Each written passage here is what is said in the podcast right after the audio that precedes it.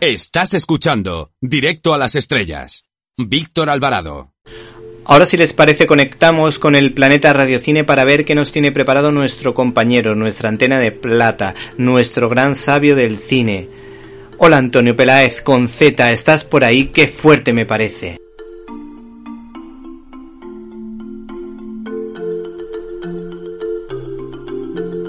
¡Qué fuerte!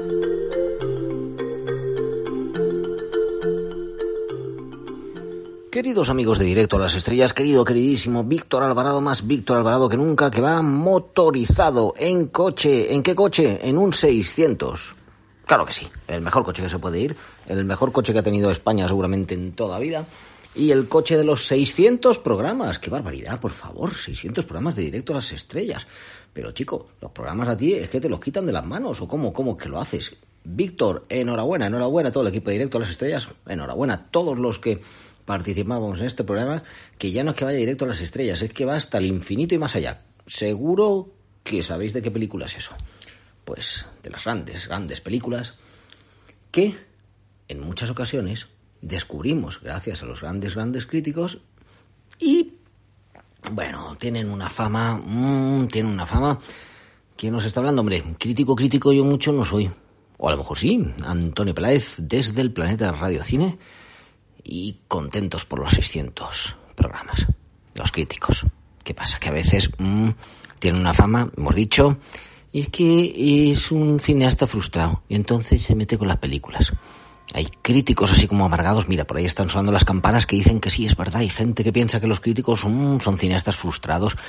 Hay algunos críticos que lo que son es personas frustradas, negativos, lo ven todo uh, negro, oscuro, triste, malo. Oh. Y hay algunos que lo que aprovechan es una tendencia bastante triste, pero que, que desde siempre ha existido y que un teórico del comunismo italiano que era Gramsci decía que había que hacer, que era eso de la cultura tiene que ser una forma política, y todo es política, y todo es política, y todo además tira normalmente hacia el mismo lado. Pero tenemos tres críticos estupendos que además han formado parte indisoluble. Qué bonito, indisoluble. ¿Cómo me gusta esta palabra? Claro que sí, indisoluble. Que no sé puede disolver. Por mucho que le dé vueltas, nada, no es como el azúcar. Hay el azúcar, es la que le gusta poco al ministro Garzón. Dejémoslo. Críticos estupendos como André Bazin. André Bazin, que fue un crítico de cine, nació en 1918, murió en 1958. Hay oyentes, hay. Los que queréis escribir, poneos a escribir porque no vais a superar la producción que hizo en 40 años de vida André Bazin. André Bazin escribió sobre todo para periódicos, para revistas, es uno de los tres fundadores de Cahiers de Cinema. Y eh, también hizo algún libro, eh, como por ejemplo un ensayo que tenía sobre Orson Welles, es lo menos. ¿Qué es el cine? que es el libro que todos habéis visto, no responde a qué es el cine, ¿vale? Es quizás el más famoso de él, pero es una recopilación de reflexiones sobre la crítica, sobre el cine, en fin, un escritor que además escribía muy claro y que, bueno, recientemente han sacado las obras completas, dos tomos tremendos, aquello cuesta un dineral. Yo cuando lo vi en Francia dije, me lo llevo, y luego pensé, no, me lo compro por correo que me va a salir más barato. Tampoco sale mucho más barato, pero es un auténtico placer recuperar las obras de André Bazin, un señor que con 36 años le diagnosticaron metástasis. El falleció cuatro años después. Decían que iba a durar menos tiempo. Hasta el final de sus días estuvo escribiendo, preparando incluso un documental que iba a rodar sobre Orson Welles. ¿Cómo hubiera cambiado el mundo si hubiera seguido André? Pues, eh, bueno, quizás eh, algunos de sus discípulos, porque para hacernos una idea podríamos tener dos tendencias un poco más o menos distintas de los que surgieron de Calle de Cinema. Eh, está François Truffaut, y Jean-Luc Godard, hombre, Godard quizás es el más radical. A mí visualmente me gusta, pero Godard hubo una época que es que, que es que apoyaba a Mao. O sea, Godard ha sido partidario de Mao. Justo casi podríamos decir que a lo mejor en la misma época no se sabían que estaba la revolución cultural. Godard, chico, tienes que pedir perdón. Y había otros que eran un poco más de hablar. Claro, eso es un poco más mi tendencia, como Romer, Eric Romer. Eric Romer, director católico, como también era creyente, era católico el propio André Bazin. Luego vendrían todas las series, ya digo, pues de críticos comunistas, como pues el primer director, por ejemplo, de la Semana de la Crítica en Cannes, luego vendría el mayo del 68 y todos los 68 que hicieron entre Truffaut y Godard, y entonces aquello ya pues se quedó todo claro que el cine bueno era el cine de izquierda, pero no era así. Y el que consiguió que la crítica se eh, considerara como una disciplina. El primer estudioso seguramente de los festivales, que no se ha reconocido, pero se tendrá que reconocer desde el mundo académico, en una época en la que no existían ni siquiera estudios de cine o estudios de periodismo es André Bazin, que además tiene un artículo maravilloso en el que compara un festival, vivir un festival de cine como el Festival de Cannes, con una orden monacal. Vísperas, laudes y maitines, pues terminan siendo las tres sesiones Hoy, qué época que había tres sesiones de las películas. El hábito, el smoking de la sesión de noche. Una comparación sensacional. Un ejemplo para todos, André Bazán, como otro ejemplo en España, Alfonso Sánchez. Alfonso Sánchez, eh, los que seáis muy de YouTube, que a lo mejor lo sois todos, ¿vale? Dice, ah, yo soy de YouTube. No hablo del Rubius, los que seáis de ver vídeos por YouTube, está y los que seáis de Garci, está en YouTube el documental sobre Alfonso Sánchez que hizo Garci. Hay lugares en que está en partes, ¿vale? Y otros que está entero. Yo os recomiendo que lo veáis entero. El que empieza en la cama con un humor sensacional heredero del humor de la codorniz. Otro tipo de crítico que no el crítico amargado, no, el crítico ejemplo, y yo estoy suscrito a la revista, pero los de Cuadernos Caimán a veces no sabes si van como por mucha política o por echarse un rollo o por qué. Entiendo que la visión artística que tienen de la crítica es interesante, pero a veces se me pierde.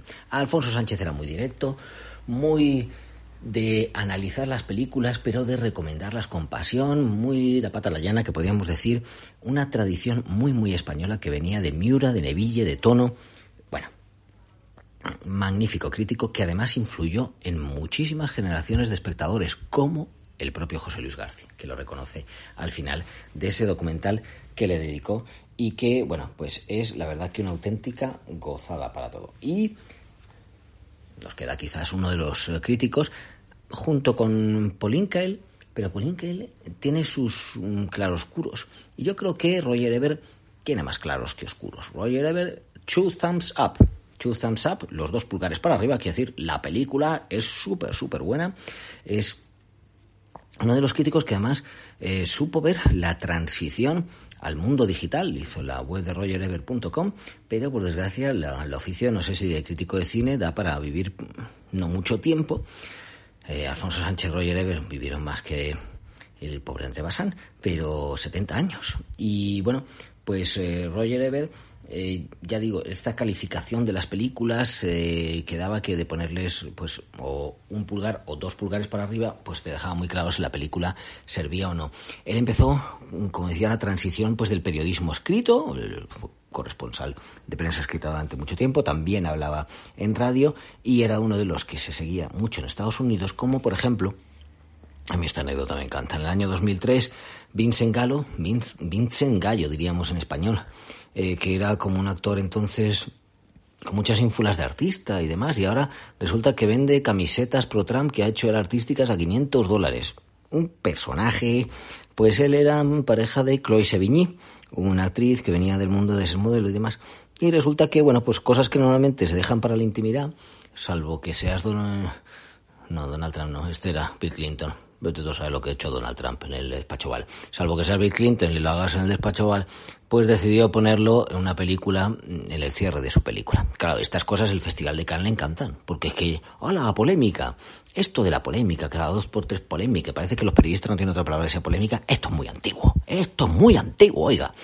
Y esto es más antiguo que el 600, 600 programas, toma ya, bien. Bueno, pues el caso es que me emociono, me emociono con lo directo a las estrellas. El caso es que a Roger Ebert y en general a la crítica no les gustó nada la película. Y eso a Vincent Gallo pues le sentó muy mal. Y vino a insinuar que Roger Ebert se hiciera una revisión del colon, una colonoscopia, porque estaba muy gordo y podía tener algo malo. Ya sabéis que, bueno, pues las colonoscopias siguen, entre otras cosas, para prevenir el cáncer de colon. Ay, Roger Ebert.